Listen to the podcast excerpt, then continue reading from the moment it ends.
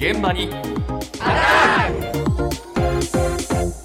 朝の担当近藤香織さんですおはようございます。おはようございます。毎週月曜日は東京新聞との紙面連動企画お送りしてますが、今日は民主主義の土台作り直そうという見出しがちょっと気になりました。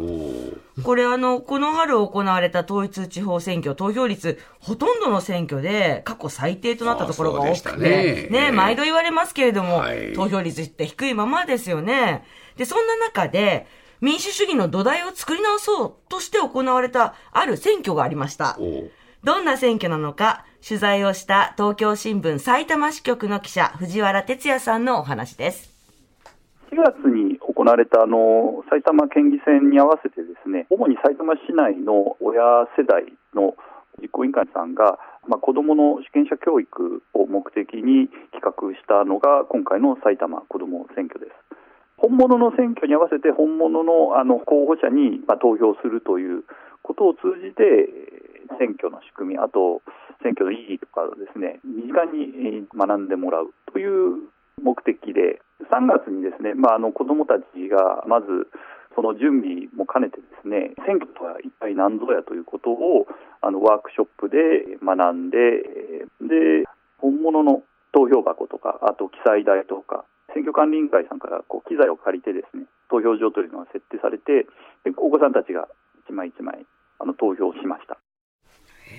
えー、子供さんって言うけどどのくらいの子供さんなの？えっ、と、今、選挙権は18歳ですよね、からですよね。なので、えっ、と、小学校1年生から17歳までです。お17歳はい、17歳まで。まだ選挙権がない子供たちに勉強してもらううそういうことね。はい、ええいうことなんですけれども、本物そっくりにやったんですけどね、きっかけは、あるお母さんが、北欧では投票率が80%超えるっていう話を聞いて、ものすごい衝撃を受けたんですって。まあまあそうでしょうねで、どうやら政治がすごく身近で、みんなが選挙に関心を持ってるからだっていうふうなことを話を聞いて、自分たちでできることを探した結果、たどり着いたのがこの子供選挙。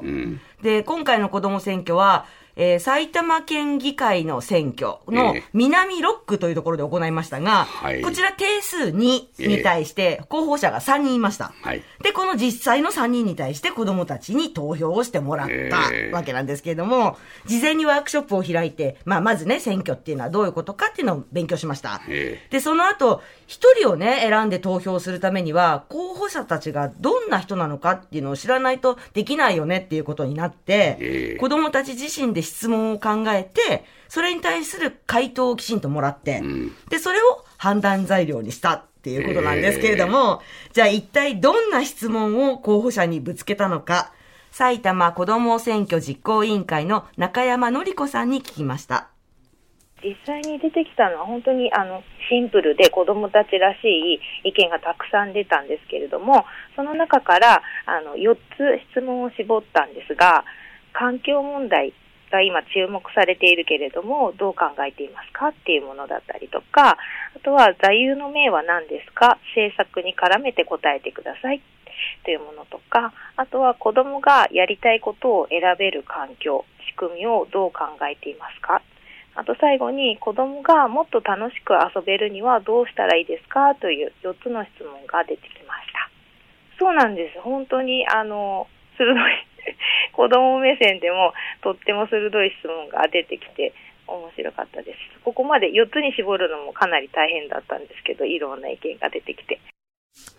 俺は答えるの大変だないや、なかなかの質問ですよね。ええあの、子供向けに答えてたらダメなんじゃないかっていう質問かなって。いやそうだよねちょっと私思いましたよね。ええあの、これらの質問に候補者がどう答えたのか、んこれあの、私だったら参考にしたいなと思って、いやいや。大人でも、ええ。うん、そういう質問ばかりでびっくりしました。はい。先ほども申しましたが、小1から高1までの、まあ、幅広い世代の子供たちが、この、えーと、事前のワークショップ参加したんですけれども、ええ。グループに分かれて質問を考えた。はい。だからまあ、お姉さんとかね、お兄さんたちが子供たちと一緒に話し合ってっていうことなんで、ええ。まあ、いろいろな、こう、調整もあったかもしれませんけれども、高校生の方から、人格を知るためにはやっぱり座右の銘を聞くのが一番いいっていう意見が出たんですって。ああそうですか ええそう、それでこの質問が入ったっていうことでしたけれどもねええ。うんなかなかた頼もしいなとも思いましたが。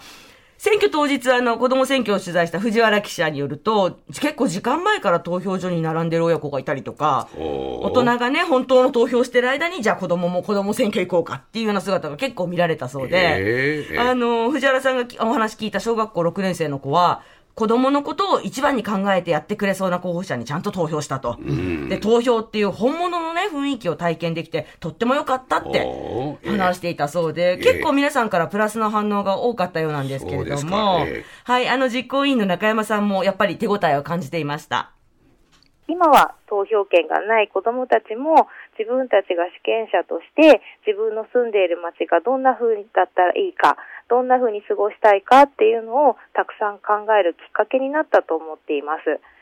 あの、給食とか公園とか不登校とか自分の身の回りにあの抱えている問題っていうのが実は自分だけの問題ではなくてその課題とか問題を政治のアプローチからも変えていける可能性があるってことを感じることが地方自治とか民主主義の第一歩になると思っていて選挙に関心を持つことにつながるんだと思います。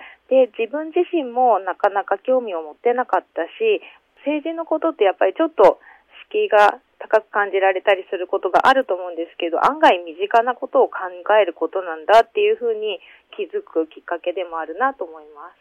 子供たちと一緒に大人自身も学んでいけたらいいなと思ってます。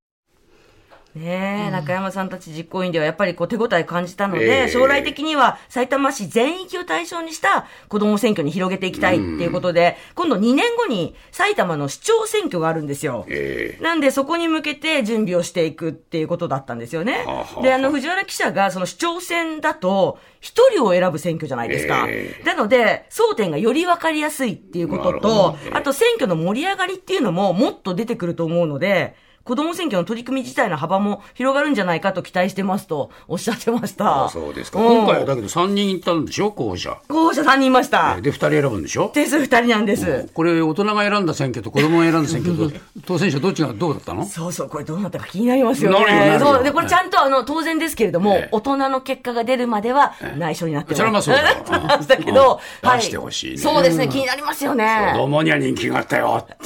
いうね。あるかもしれないし、え、それでも結構強みになりませんあか？あそうだよ。うん俺怒っちゃったけど子供には一番だよっていうのはあるかもしれないし。確かに確かに、そこ重要だった。すいません、調べてませんでした。そうですか。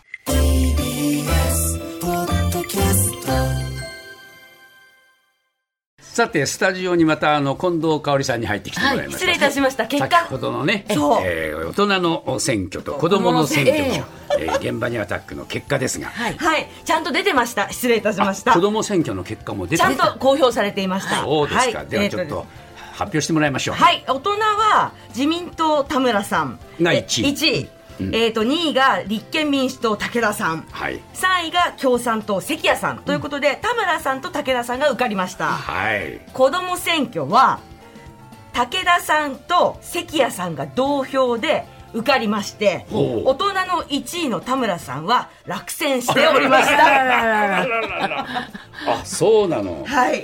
子供の投票は何秒ぐらいあったんですか？子供は32票あったんですけれども、ええ。1位が2人、えー同票で14票ずつで、ええ。ーあの大人に一番人気になった田村さんは4票ということで結構差がついたんですよね。